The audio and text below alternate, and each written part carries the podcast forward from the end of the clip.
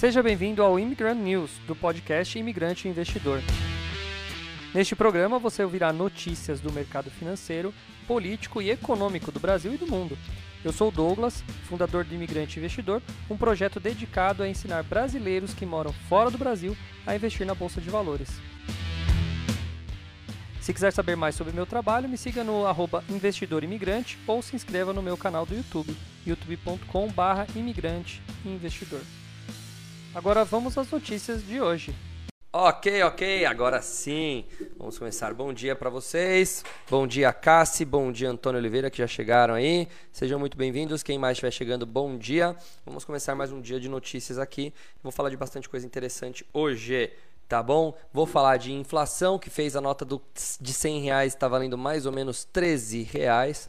Uh, vou falar da Magazine Luiza, que está com novas, novos perigos aí pela frente. Essas pessoas têm me perguntado sobre o Magazine Luiza. E aí, devo investir, devo não devo investir e tal? E aí eu vou falar de alguns problemas aqui que podem é, prejudicar o preço do Magazine Luiza ainda no futuro, tá? Vou falar de uma exchange descentralizada, que ontem eu expliquei sobre as DAOs, né? Então eu já vou falar aqui uma, uma, uma exchange descentralizada que teve um ataque. Que mais? Uh, vou falar um pouquinho também de governo, de proposta da Selic, Banco Central, o TRE que, fala, que, que foi lá e rejeitou a, o pedido de transferência de domicílio do Moro. Enfim, estamos aí com algumas notícias do mercado. Bom dia, Pastor Aurélio, tudo bem? Mas eu vou começar com uma notícia bem interessante, bem diferente. Aqui, ó. Plim Plom. A Vitrio, aquela empresa que faz uh, fundos e tudo mais, ela lançou um fundo de vinhos com opção de resgate na forma de garrafas. Vamos dar uma lida aqui nesse negócio aqui. O poeta escocês Robert Louis Stevenson, uma vez, uh, ou Louis, né? Não sei, escocês deve ser Louis mesmo. Robert Louis Stevenson, uma vez escreveu que o vinho é poesia engarrafada. Na era vitoriana, o autor não imaginava que dali a mais de 100 anos estaríamos transformando esta poesia investimento. Pelo menos é o que pretende o novo fundo da Vitro, que vai permitir não apenas alocar em rótulos de vinho de luxo, mas também receber o resgate de aporte na forma de garrafas. O produto é parceria da Vitro Gestão, que faz parte do grupo Empíricos, assim como esse site que eu estou lendo, com a gestora e administradora de vinhos uh, Oeno Group. Estruturado como um multimercado, o Empíricos Oeno Vinhos Finos nasce com uma proposta de oferecer ao investidor profissional do Brasil um ativo que já é relativamente comum em mercados maduros, como o americano e o europeu, porém adequando-se à realidade verde e amarela, tupiniquim. Na Europa, por exemplo, o ticket médio de um family office desse tipo de investimento gira em torno de 1 a 3 milhões de euros. No Brasil, estimamos entre 100 mil e 1 milhão, diz Victor Hugo Kotoski, gestor sênior de portfólios da Oeno Group. Como vai funcionar? Né? A estrutura do fundo conta com um feeder local que espelha o fundo master baseado nas Ilhas Caimã. O investidor que aportar no fundo master via offshore vai poder fazer o resgate em garrafas de vinho ou no valor equivalente. A intenção é captar 100 milhões no primeiro ano de operação do fundo, mas o alvo total é de 150 milhões. Para chegar nesse montante, o aporte inicial está fixado em 50 mil, um valor pequeno se comparado com o preço de vinhos que estarão na carteira do fundo.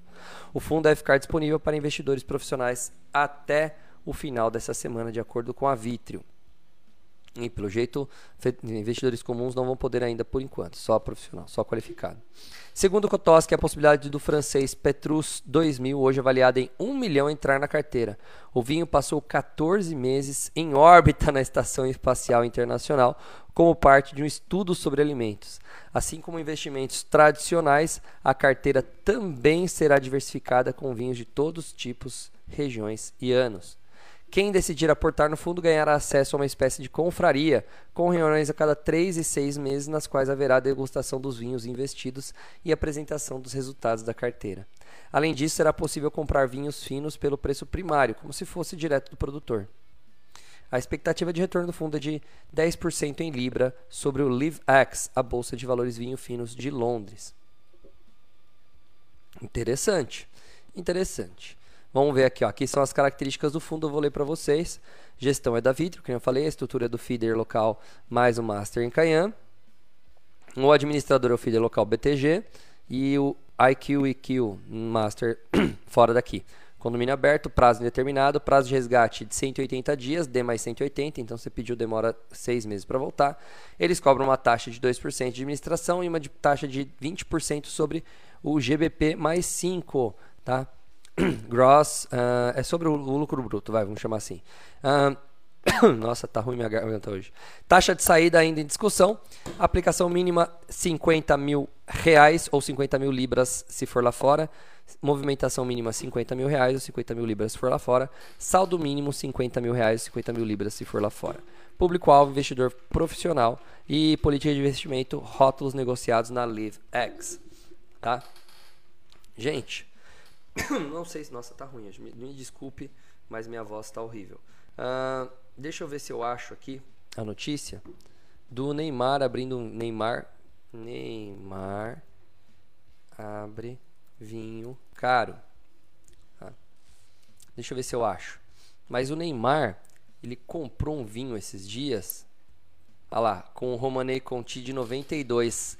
1992. O que teve de importante em 1992? 92? É. Não foi dissolução, não. Dissolução hum. União Soviética foi 92. Ah, meu Deus. 92 é o ano de nascimento do Neymar. E aí ele fez o quê? Ele comprou um vinho de Roma, Romanée Conti 1992. E aí, Jonas, eu pergunto a você, a safra de 92 foi uma safra boa para Romanée Conti? Eu não sei. Esse cara não entende nada de vinho. A safra de 92 não foi uma boa safra. Não é uma das melhores safras para o Romanée Conti, mas o Neymar comprou justamente essa data porque ele sabe que é uma data, o ano que ele nasceu.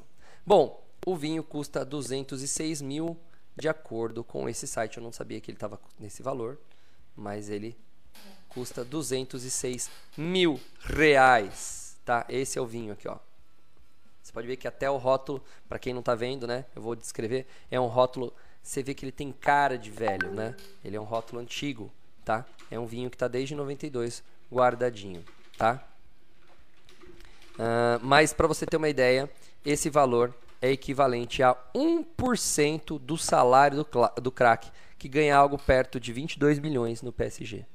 Então é como se um cara, é como se um cara que ganha, aliás, é muito barato para ele. Porque pensa comigo, quanto custa? Procurei para mim para não demorar aqui. Procura para mim quanto custa uma garrafa de corote. Quanto custa o corote? 3 5. Então, 3, 3 reais? É isso? Se um corote custa 3 reais e o cara ganha um salário mínimo que é 1.200, o cara tá pagando muito barato na corote, hein? Agora, se o cara comprar uma. Quando a gente compra aqui, vamos pensar um cara aqui que ganha um salário mínimo, ele resolve comprar uma, uma garrafa de Smirnoff. Quanto tá uma garrafa de Smirnoff? Vodka. Vamos ver a equivalência aqui. 49,90. 50 pau. 50 pau pra, pra um salário mínimo. Quanto dá, Jonas? 50 pau pra um salário mínimo. 50 de. Meio por cento? É meio por cento, né? É um salário mínimo, vai, arredondando para mil reais.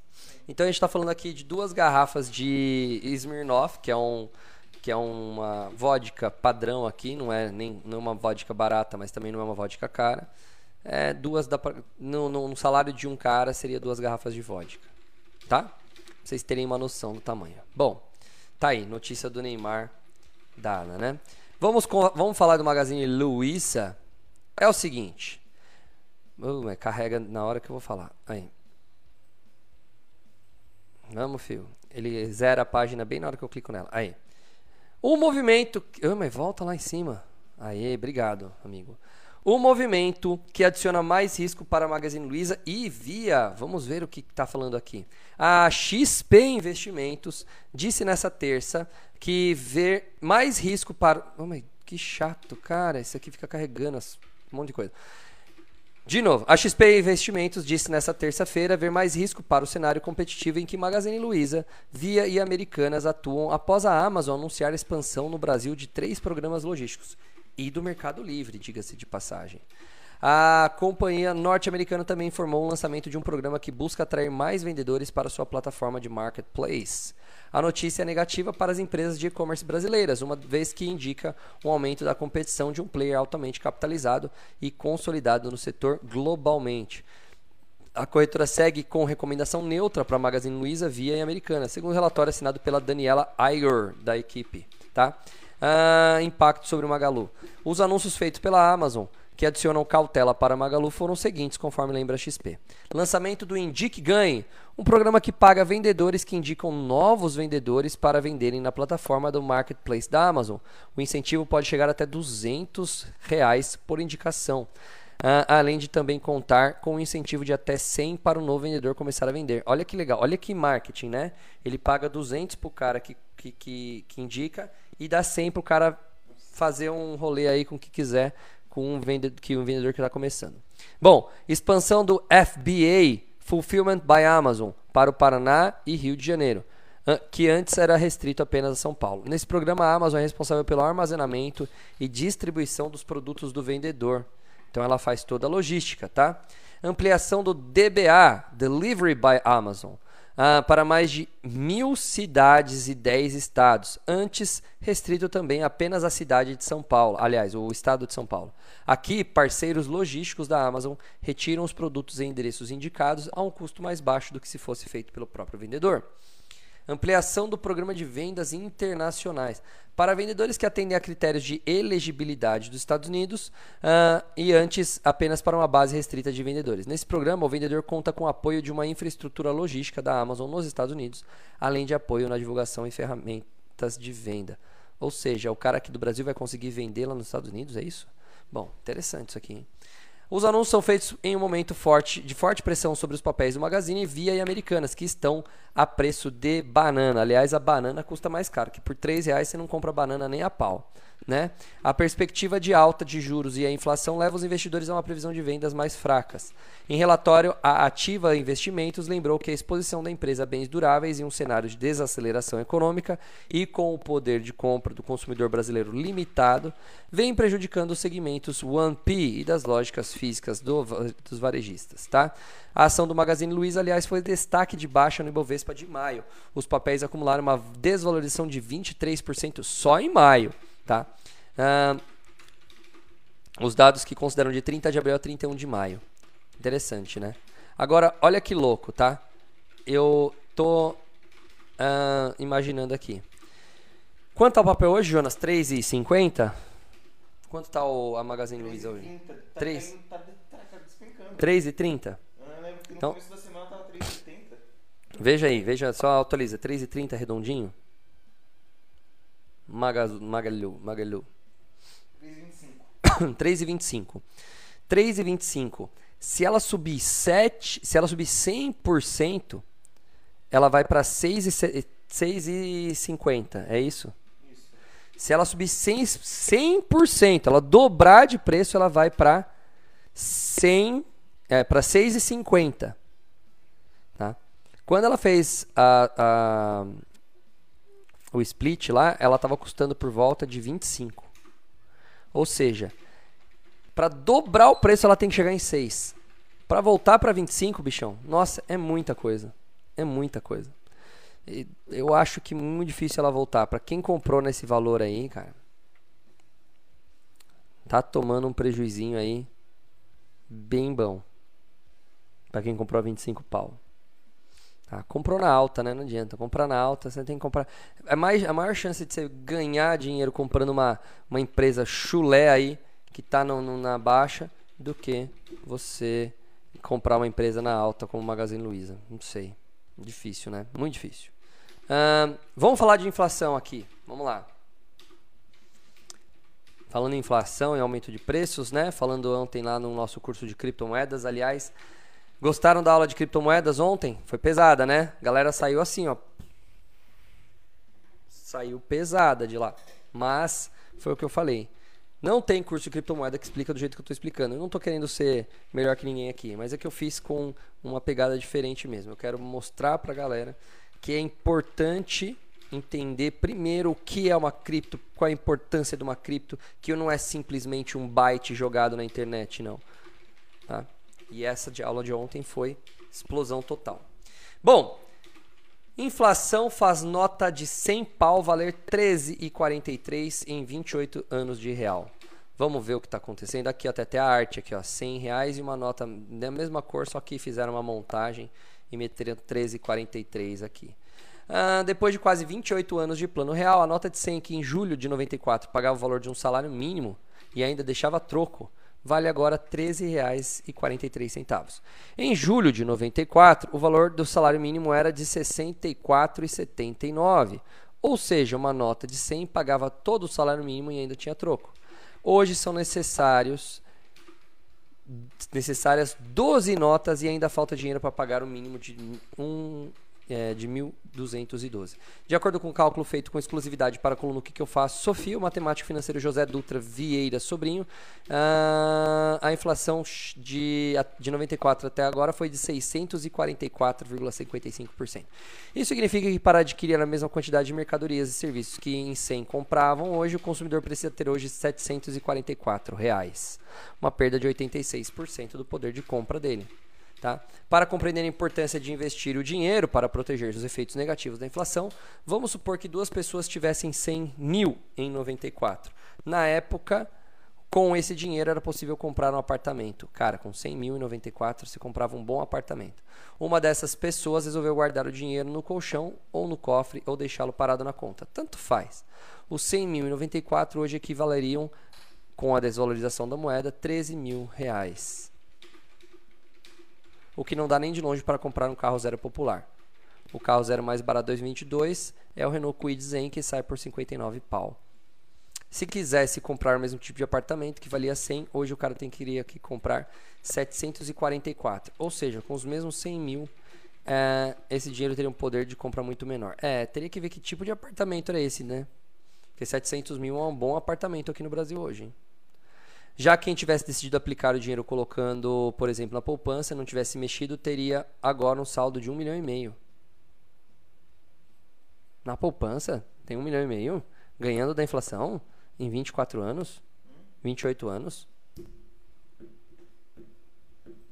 Dobro da inflação?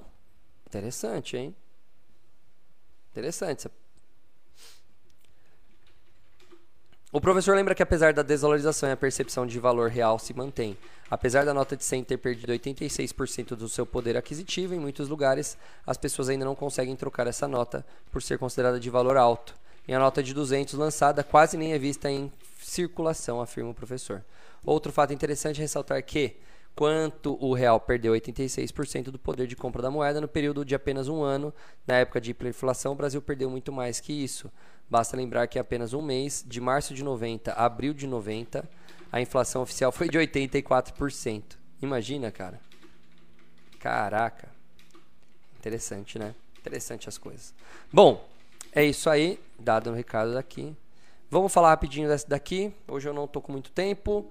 Rede de exchange descentralizada é paralisada após possível ataque de 5 milhões. Lembra que eu falei de redes descentralizadas ontem? Ainda temos probleminhas aí a resolver. Ó. A rede de exchange descentralizada, a DEX ou Osmosis, foi interrompida pelos seus principais desenvolvedores e validadores às 11h57 de ontem, horário de Brasília, após o surgimento de um ataque do tipo exploit, que pode ter levado cerca de 5 milhões a serem drenados dos pools de liquidez. Uh. O bug foi trazido à tona por um membro da comunidade do subreddit Osmosis, embora o post tenha sido deletado pelo moderador do fórum. Exploit, o exploit veio à tona quando um usuário depositou fundos em um pool de liquidez antes de retirá-lo instantaneamente. O valor do saque foi involuntariamente 50% superior ao do depósito. A equipe levou 12 minutos para interromper a rede depois que o ataque surgiu, de acordo com o um post do Discord do analista de, da comunidade Robo McGobble. Esse é um o alias do cara. Não posso especular sobre a causa do bug, um ETA na reinicialização da cadeia ou os pools que foram afetados, porque simplesmente ainda não sabemos. Em uma atualização do Twitter, Osmosis escreveu: Os pools de liquidez não foram completamente drenados. Os desenvolvedores estão corrigindo o bug e avaliando o tamanho das perdas, provavelmente na faixa de 5 milhões, e trabalhando na recuperação. Mais informações em breve. Uh, o Osmosis é uma blockchain que é construída na estrutura Cosmos. Uh, ela opera em uma exchange descentralizada, a DEX, que continha 11 milhões em volume diário de negociação antes da interrupção da cadeia. Cara, como é alto os valores, né, cara? Essa DEX aqui é super desconhecida, cara, e já, já roda 18 milhões em volume diário de negociação, bicho. O token da Osmosis Osmo caiu 7% nas últimas 24 horas. Caraca, bicho. É impressionante, né? É muita grana que rola. Hum... Medidas para baixar o preço dos combustíveis podem forçar o, Banco Central a postergar a redução da Selic. Embora tenha potencial para reduzir a inflação no curto prazo, a proposta pode pressionar os preços. Vamos ver. Ó, para quem não sabe, esse, esse prédio aqui do Banco do Brasil, lá de Brasília, ele é um fundo imobiliário, tá? Você pode ser dono dele. As propostas anunciadas pelo governo na segunda-feira para tentar reduzir o preço dos combustíveis e a inflação deste ano poderiam pressionar ainda mais os juros e forçar o Banco Central a postergar o ciclo de cortes da taxa básica de juros em 2023. Essa é a avaliação feita por especialistas ouvidos pela Infomania. O presidente Jair Bolsonaro anunciou que o governo apresentará uma proposta de emenda à Constituição, uma PEC que vai compensar os estados que aceitarem zerar o ICMS sobre diesel e gás de cozinha. A medida, que vale até dezembro de 22, ficaria condicionada à aprovação pelo Senado tá, do projeto de lei complementar PLP 18/2022, que já passou pela Câmara há duas semanas e estabelece o teto de 17 para ICMS sobre combustíveis, energia elétrica e outros itens. Para gestores e economistas, a PEC teria um custo fiscal alto, já que seria muito difícil que um novo governo conseguisse reverter os benefícios no próximo ano. E para reduzir a inflação em 22, também acabaria pressionando a inflação de 2023. Eles já estão até prevendo uma troca de presidente aqui. Você viu aqui, ó, a nova gestão, né? É, tem gente enxergando coisa aí que muita gente não está enxergando. Se houver aprovação da PEC, do PLP 18, o impacto poderia chegar a 230 BPS, 2,3 ponto percentual na inflação desse ano. Mas no ano que vem, 90, ou 0,9 ponto percentual, deveriam ser revertidos de volta diz Juliano Ferreira, estrategista-chefe da BGC Liquidez. Os cálculos são preliminares e englobam a intenção do governo de zerar os impostos federais, PIS, CONFIS e CID sobre etanol e gasolina neste ano, que também foi anunciada ontem. É. Para ele, para Ferreira, né, o grande problema da proposta é que o governo agora está tirando uma inflação de um ano que está perdido para fins de política monetária e adicionando em 2023 tá? É, período que o BC está mirando neste momento. A opinião é compartilhada por Sérgio Goldstein, estrategista da Renascença DTVM uh, e chefe do departamento de operações do Mercado Aberto DEMAB do Banco Central. Entendeu o que ele está falando aqui? É. Para ele, as medidas não devem afetar as projeções que a casa possui para a Selic neste ano. As, a Renascença manteve a visão de que o BC deve elevar os juros de novo em meio, meio ponto percentual na reunião para 13,25. Na avaliação, o foco está mesmo no ano que vem, no que ele chama de deslocamento da inflação, com parte da inflação de 2022 passando, pa, de 2022 passando para 2023. Goldstein avalia que isso poderia levar o ciclo de cortes que a autoridade monetária terá que fazer no ano que vem ser o mais tardio e gradual. Nossa única âncora fiscal é o teto de gastos, que já tinha perdido credibilidade com a PEC dos precatórios, mas agora pode novamente ser flexibilizado por uma medida oportunista, observa o economista. É. José Alberto Tovar, sócio da funda fundador da Trust Investimentos, também faz críticas à proposta apresentada. É uma violência que está sendo feita na reta final corrida eleitoral. É um gol de mão, afirma. Se o governo, é, se o governo não conseguir, vai ter um discurso de culpar os governadores ou o Supremo de não serem favoráveis à população. É uma disputa de narrativas. É. Tá difícil, né? Vamos para a última notícia aqui. TRE rejeita a transferência de domicílio eleitoral e Moro não poderá ser candidato em São Paulo. Tá? Ele não pode ser senador por São Paulo. Aí ele vai ser pelo Paranex, né? Se quiser, né? O Tribunal TRE de São Paulo rejeitou por quatro votos a dois a transferência de domicílio do eleitoral do José, do José, do ex-juiz eh, Sérgio Moro para São Paulo. Com isso, Moro não poderá ser candidato ao Senado ou ao deputado federal como pretendia né, bem como qualquer outro cargo nas eleições desse ano pelo Estado. Cabe recurso ao TSE, ele vai ter recurso. A maioria dos magistrados entendeu que Muro é do Paraná e não tem vínculo com São Paulo. O que tem até lógica, concorda? Não há vínculo profissional nenhum com o Estado, a não ser por uma consultoria que durante a grande parte do tempo foi prestada de forma virtual, afirmou o juiz Márcio Caiá. Já o juiz uh, Sérgio Nascimento que votou pela transferência eleitoral, entendeu que, embora, embora haja um vínculo com São Paulo, para fins eleitorais, que tem um conceito mais abrangente, é suficiente para atender o disposto na lei. Para o magistrado Silmar Fernandes, o domicílio é local de moradia. O recorrido aqui não é nem residente nem tem moradia. né? Se nós temos lei, para que, para que nós precisamos devagar nessa resolução? Há 30 anos se decide dessa maneira. Temos lei, domicílio e local de moradia, afirmou. Tá feito, tá certo. Recebi surpreso a decisão TRE na ação de São Paulo, proposta pelo PT, nas ruas. ah, sinto apoio de que gente como eu orgulha-se do resultado da Lava Jato e não desistiu de lutar pelo Brasil. Anunciarei em breve meus próximos passos, mas é certo que não desistirei do Brasil. O ex-ministro e sua esposa são acusados de supostamente praticar crime eleitoral na transferência de seus. Nossa, crime eleitoral? Filiados à União Brasil, Moro pretendia concorrer deputado federal e Rosângela Moro, que é a esposa dele, é deputada estadual pelo estado de São Paulo. É, tem isso ainda. No pedido, o PT sustenta Sérgio Moro indicou residir em um hotel na capital e não possui vínculos com o estado, tampouco a cidade. Putz, ele indicou, ele indicou que mora no, num hotel. A solicitação ainda afirma que a transferência não possui objetivo, tão somente o exercício de cidadania. Eita. É. Olha. Difícil opinar, né? Mas. É. Sei lá, é difícil opinar. A palavra é essa mesmo. Você tem a lei. A lei fala que não pode, mas aí ele vai lá e fala que mora num hotel e, e tá, e trabalhou não sei o que de forma remota. Tá tentando dar um pelé na lei. Vai ter que esperar o juiz aceitar mesmo o negócio aí, né? Vamos ver o que vai dar. Mas o Moro, diga-se de passagem, só fez cagada desde o dia que ele falou assim: vou sair da magistratura. Só cagada. Do dia que ele saiu da magis- magistratura até hoje, o Moro só fez caca. Devia ter ficado quietinho na dele lá, sem encher o saco de ninguém. Existe uma teoria que eu uso bastante, gente, ó. É que o Moro não é político. É, In ou felizmente, ele não é político. É. Existe uma teoria, vou te ensinar uma teoria. Você já ouviu falar da teoria do Pelé?